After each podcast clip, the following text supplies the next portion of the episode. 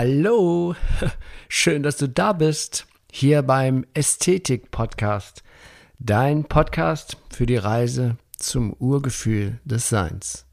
Mein Name ist Achim Ludwig und ich freue mich riesig, dass wir hier in den kommenden Folgen gemeinsam dieses spannende Thema Ästhetik immer, immer mehr erfahren und entdecken.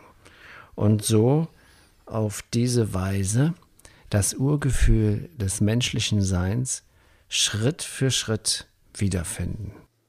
Ja, und ich begrüße dich auf das Allerherzlichste zur 87. Folge des Ästhetik-Podcasts auf der Reise zum Urgefühl des Seins zurückzufinden. Und diese Folge, das ist irgendwie so eine Schlüsselpunkt, glaube ich, dabei, auf dieser Reise zum Urgefühl des Seins zurückzufinden. Und zwar geht es dabei um den Schmerz. Nicht den Schmerz im Körper, sondern um den psychischen Schmerz, den wir uns im Laufe unseres Lebens so angehäuft haben. Durch das Denken, durch das Fühlen und durch die Emotionen hat sich in uns etwas gebildet, das Eckart Tolle den Schmerzkörper nennt. Oder in anderen Kulturen nennt man es Samskara. Ich glaube, in der indischen Kultur heißt es Samskara. Das ist eine Energie, die sich in uns festgefressen hat, kann man sagen. Und eine der wesentlichsten Voraussetzungen, zurück in dieses Kindheits-, dieses Urvertrauen zurückzufinden, ist eine, besteht darin, Frieden zu schließen mit dem Schmerz, mit diesem Samskara, mit diesem Schmerzkörper. Ohne Veränderung gibt es keine Entfaltung oder Entwicklung. Zeiten der Veränderung zu durchlaufen ist ja nicht immer so angenehm. Veränderung bedeutet ja aber auch, in Frage zu stellen, was uns vertraut ist. Das fällt uns auch sehr, sehr schwer. Also zum Beispiel auf jeden Fall mir fällt es schwer, weil ich bin vom Sternzeichen Stier und Stiere sind immer so Bewahrer. Also dem Stier fällt das sehr schwer, das in Frage zu stellen, was, was mir vertraut ist. Und ähm, ja, und das traditionelle Bedürfnis nach Sicherheit, Bequemlichkeit und Kontrolle zu hinterfragen.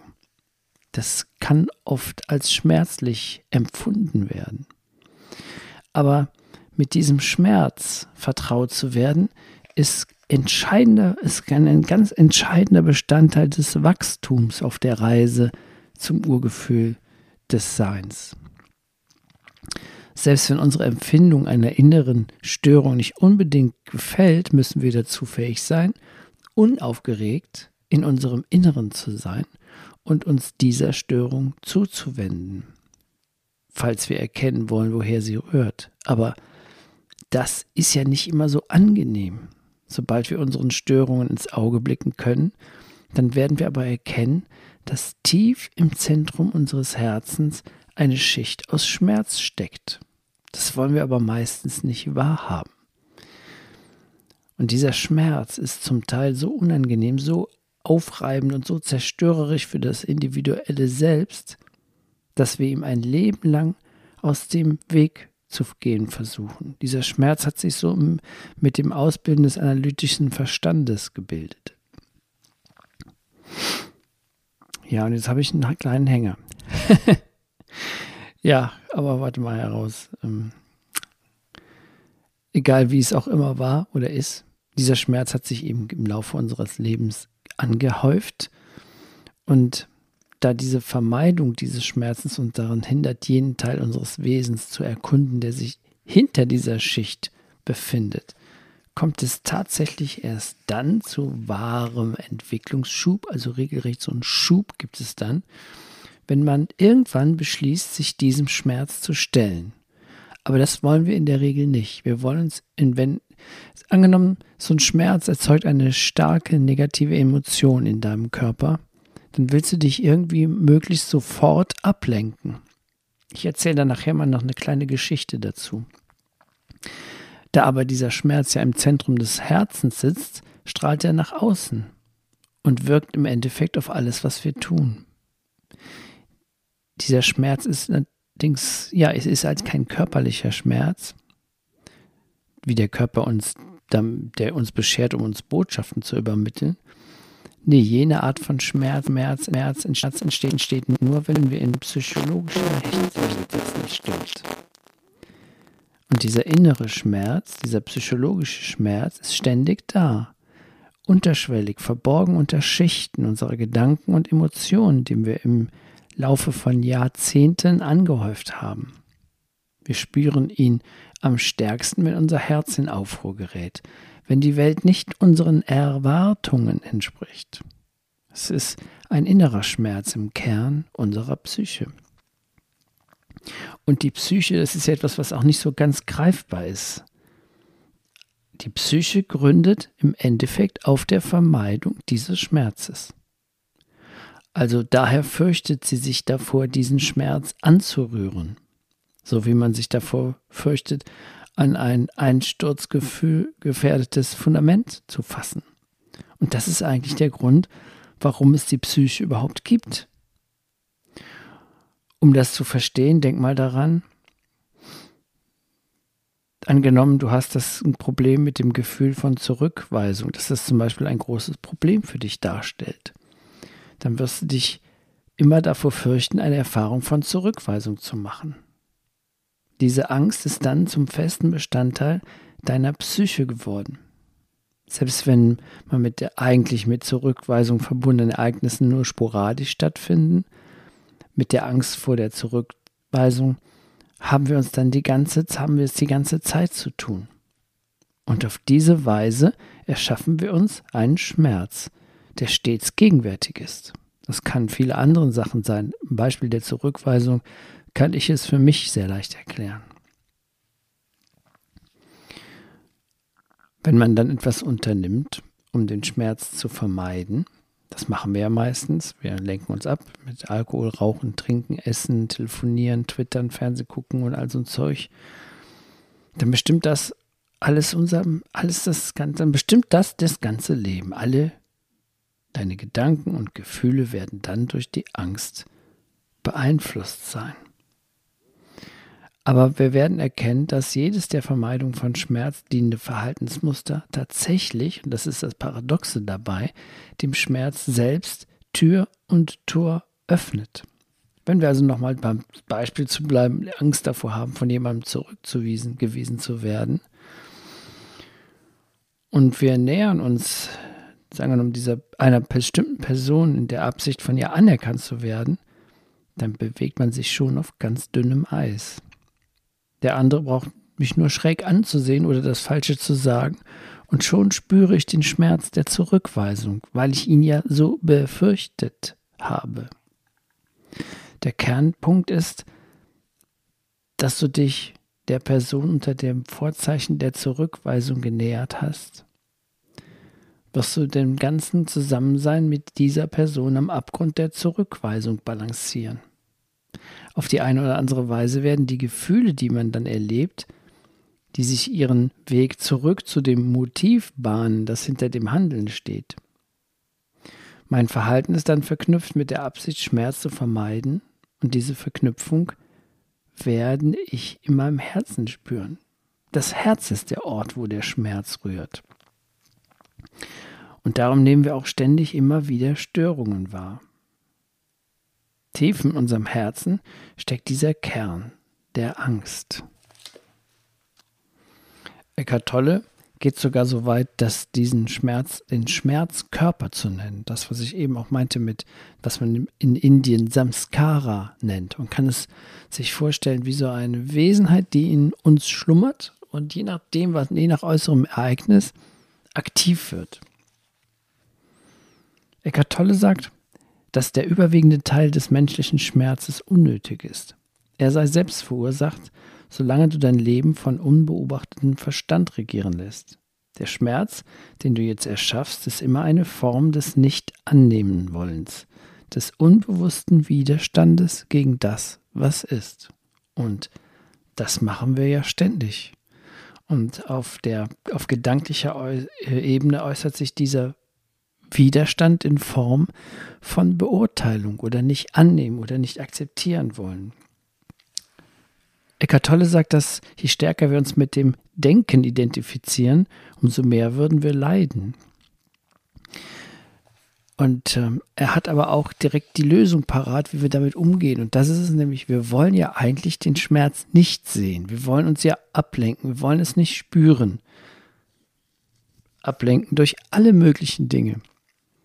Aber genau das ist es, wodurch der Schmerz verstärkt wird, wie auch, ja, was, was ich eben sagte, dass wir durch diese Ablenkung dem Schmerz Tür und Tor öffnen, weil er bleibt im Verborgenen, er zieht sich zurück, aber er bleibt, diese Energie nistet sich in uns ein. Das ist Energie, die eben nicht mehr in Bewegung ist. Und ja, und ich finde es sehr interessant, wie Eckhart Tolle damit umgeht, mit dem Schmerz, dass wir ihn beobachten. Ich lese jetzt mal aus seinem Buch Leben im Jetzt mal nochmal mal real vor. Und zwar ist es der, der Bereich, dass wir den Schmerz auflösen, indem wir die Identifikation mit dem Schmerzkörper durchbrechen. Eckart Tolle sagt dazu, der Schmerzkörper mag es nicht, wenn du ihn genau unter die Lupe nimmst und ihn als das erkennst, was er ist. In dem Augenblick, in dem du den Schmerzkörper beobachtest, sein Energiefeld in dir spürst und ihm deine Aufmerksamkeit zuwendest, ist die Identifikation sofort aufgehoben. Eine höhere Bewusstseinsdimension ist erreicht.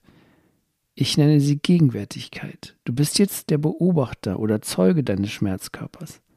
Das bedeutet, dass er dich weder weiter ausnutzen kann, indem er vorgibt, du zu sein, noch sich weiterhin an dir erneuern kann. Du hast deine eigene innere Kraft gefunden. Ja, das ist ähm, das ist wirklich so. Das ist auch so mit den Emotionen, die wollen wir auch nicht spüren. Aber wenn wir so eine Emotion wie Trauer oder Wut, wenn wir die genau beobachten, genau reingehen, spüren, fühlen, so wie ich das in der letzten Folge beschrieben habe, dann ist das System zufrieden. Dann fühlt es sich anerkannt und die Emotion wird sich auflösen. Die geht dann wieder weg. Die Wut, die Angst, die kann nicht bestehen, wenn du sie bewusst wahrnimmst ausfühlst. Das ist das Ausfühlen der Emotionen, das Ausfühlen der Gefühle. Und in der gleichen Technik können wir diesen Schmerzkörper, diesen Schmerz in uns auch auflösen. Weiter sagte Eckhart, achte auf jedes Anzeichen von Missmut in dir, in welcher Form auch immer. Das könnte der erwachende Schmerzkörper sein. Er kann sich als Gereiztheit, Ungeduld oder schlechte Laune, als Wunsch, jemanden zu verletzen, als Ärger oder Wut, als Depression oder als Verlangen bemerkbar machen, aus deiner Beziehung ein Drama zu machen und so weiter. Schnapp in dir in dem Augenblick, in dem er aus seinem Schlaf erwacht. Du kennst das doch bestimmt schon mal von, von vertrauten Menschen, von guten Freunden, die auf einmal sich ganz anders dir gegenüber verhalten oder ganz anders zeigen oder dich beleidigen, so aus dem Stehgreif heraus und du, du dich bricht eine Welt zusammen und weißt gar nicht mehr, was mit dem jetzt los ist. Aber es ist einfach so, in dem Moment meint er das nicht persönlich, sondern sein Schmerzkörper ist in ihm erwacht. Der ist gar nicht mehr seiner selbst. Du bist sofort mit diesem gruseligen, grausamen Schmerzkörper konfrontiert und manche Menschen erkennt man in dem Moment gar nicht mehr wieder. Da muss man sehr viel, ja, sehr gleichmütig bleiben und sehr viel Verständnis aufbringen. Das ist einfach nur der Schmerzkörper. Warum er dich angreift, warum du beleidigt wirst und du gar keine Erklärung dafür hast, dass diese vertraute Person dich so böse behandelt, aber er handelt nicht selbst. Dieses gruselige Wesen aus ihm heraus, das das, mit dem bist du dann konfrontiert, wenn sowas passiert. Ich möchte noch, um das Ganze mal sich bildlich vorzustellen, diese Heilkraft der Auflösung des Schmerzkörpers und die Art und Weise, wie wir uns dabei ablenken vorher, äh, möchte ich etwas von, eine Geschichte von Muji vorlesen aus seinem Buch Weiter als Himmel, größer als Raum. Und das ist eine Geschichte, die einmal ein Mann in einem Satsang erzählte. Und Uji hat diese Geschichte genannt, Nichts für mich da. Und die lese ich jetzt mal vor. In der Gegend, in der ich mit meiner Partnerin lebte, hatten wir einen großen Freundeskreis, der, mich wie eine, der für mich wie eine Familie war. Die Menschen kamen zu uns mit ihren Sorgen und baten um Rat, und wir haben sie stets nach Kräften unterstützt. Dann ertappte ich eines Tages nichtsahnd meine Partnerin mit einem anderen Mann im Bett. Ich habe mich sofort von ihr getrennt. Ich war so schrecklich unglücklich, aber dann, pling, dachte ich, wenigstens habe ich noch meine Freunde, zu denen ich gehen kann. Ich schaute in mein Adressbuch. Okay, ich werde Georg anrufen. Hallo Georg, wie geht es dir? Hast du Zeit für mich? Oh, tut mir leid, Mann. Im Moment ist es echt schlecht. Kann ich dich zurückrufen? Ich bin gerade ziemlich beschäftigt. Kein Problem, dachte ich. Ich rufe Matthias an. Hallo Matthias, wie geht's? Hier ist die Mailbox von Max. Ich bin für eine Woche unterwegs und melde mich danach. Piep. Also gut, rufe ich Susanne an. Hallo Susanne, hier ist David. Hallo David, wie geht's? Kann ich mal mit dir sprechen? Ich bin gar nicht gut drauf, David. Ich bin wohl die letzte Person, mit der du jetzt sprechen möchtest. Nimm's nicht persönlich, ja? Vielleicht ein anderes Mal. So lief das ab, als ich die Liste durchging. Das waren also die Freunde, auf die ich mich verlassen zu können glaubte, weil ich immer bereit gewesen war, alles für sie stehen und liegen zu lassen. Aber an diesem Tag größter Marter und Seelenqual, als ich einmal sie in Anspruch nehmen wollte, war keiner von ihnen für mich da. Was sollte ich nur tun?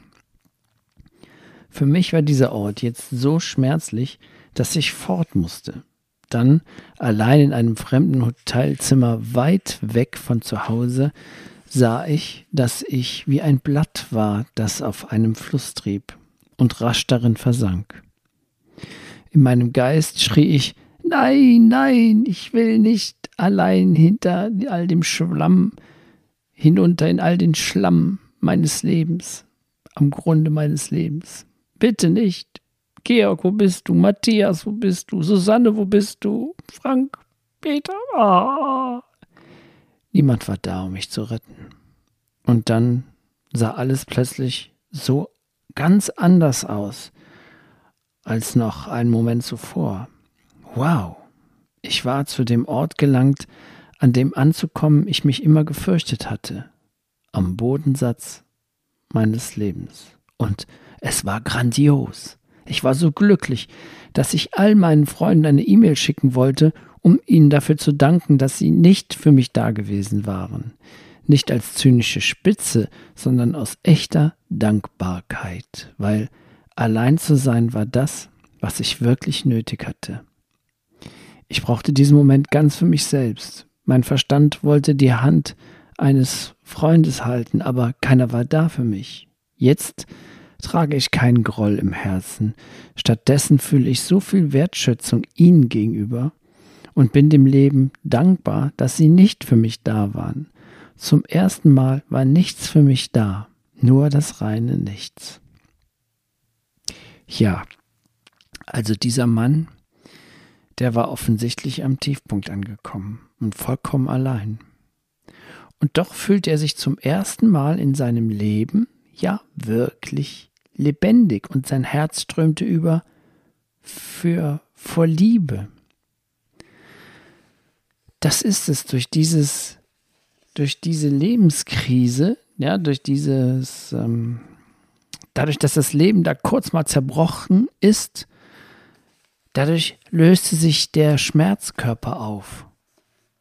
Dieses ganze, dieses ganze äh, ja, Struktur des, des Ablenkens hat nicht mehr funktioniert und der Schmerzkörper löste sich vollkommen auf und eine reine Dankbarkeit strömte in ihn ein und er wollte nur allen seinen Freunden einfach nur danken, dass sie nicht für ihn da waren, dass er sich nicht ablenken konnte, dass er damit konfrontiert wurde und das ist das, was Eckhart Tolle sagt, dass man das auch leichter haben kann, indem man diesen Schmerz bewusst spürt und sofort damit eben nicht davor flieht, sondern sofort sich dem stellt, diesem Schmerz. Keine Freundin rufen, kein Fernsehen anmachen, sondern, ah, da ist der Schmerz, jetzt setze ich mich mal damit auseinander.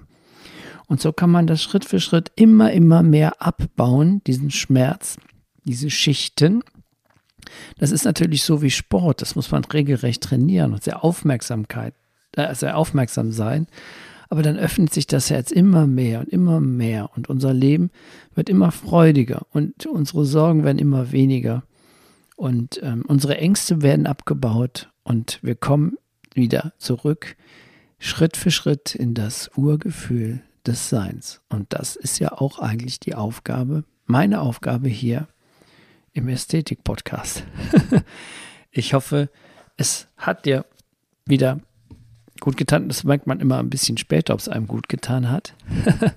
ähm, ich habe, ich kann nur empfehlen dazu diesem Thema einmal das Buch von Michael A. Singer, Die Seele will frei sein, eine Reise zu sich selbst. Dann das Leben, das Buch von Eckhart Tolle, The Power of Now und die Kraft der Gegenwart oder das Arbeitsbuch dazu, das finde ich viel knackiger noch, Leben im Jetzt. Und die Geschichte, die ich vorgelesen hatte, die ist von Muji aus seinem Buch Weiter als Himmel, größer als Raum. Alle diese Autoren setzen sich da sehr stark damit auseinander, dass es halt eigentlich so ein sehr zentrales Thema unseres Lebens ist, diesen Schmerz aufzulösen. Ne? Und, ähm, und weil es letztes Mal so schön war mit dem Song, mit dem Love-Song, das Leben bist du, hören wir uns den jetzt nochmal an. also mach's gut, bis zum nächsten Mal. Ich freue mich, dass du zugehört hast. Ich freue mich, dass die Folge anscheinend wieder gelungen ist, glaube schon. Ich werde es mir jetzt gleich mal selber anhören. und, ähm, und dann bis bald, dein Achim.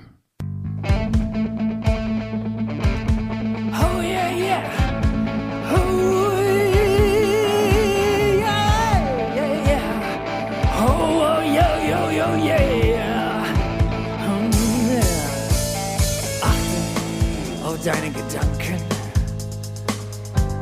sie werden Worte. Achte auf deine Worte, denn sie werden zur Tat. Und achte auf deine Taten, denn sie werden dein Schicksal. Was in Zukunft wächst, ist deine Saat. auf deine andere werden sie singen. Achte auf deine Fehler, andere machen sie nach. Achte auf deine Stärken, denn sie werden dich leiten. Und auf deinen Geist erhält dich wach. Du bist ein Krieg, du bist ein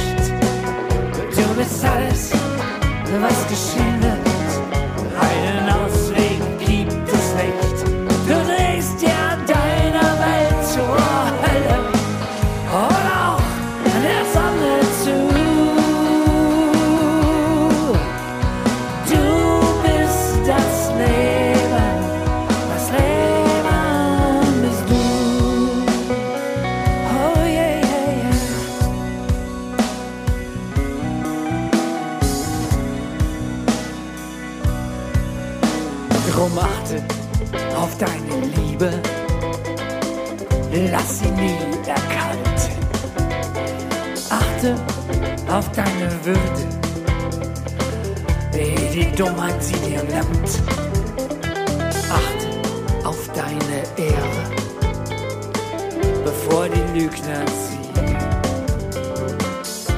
Nimm jeden Tag in Schutz, der neu beginnt. und achte auf deine Wünsche. Vielleicht werden sie Träume. Achte auf deine Träume. Vielleicht werden sie wahr. Achte auf deine denn mit ihr musst du leben. Als Weiser oder Zweifler oder Narr. Du bist ein Krieg, du bist ein Friede, du bist ein Schatten und ein Licht. Du bist alles, was geschehen wird. Einen Ausweg gibt es nicht. Du drehst dir da.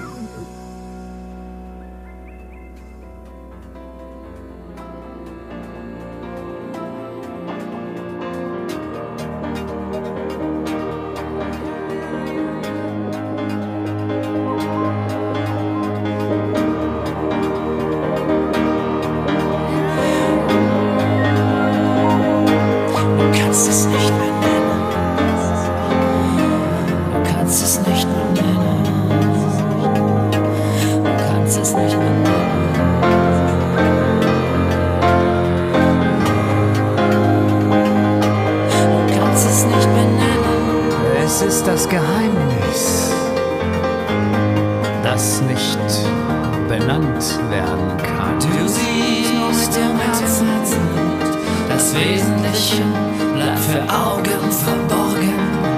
Du siehst nur mit dem Herzen, das Wesentliche bleibt für Augen verborgen.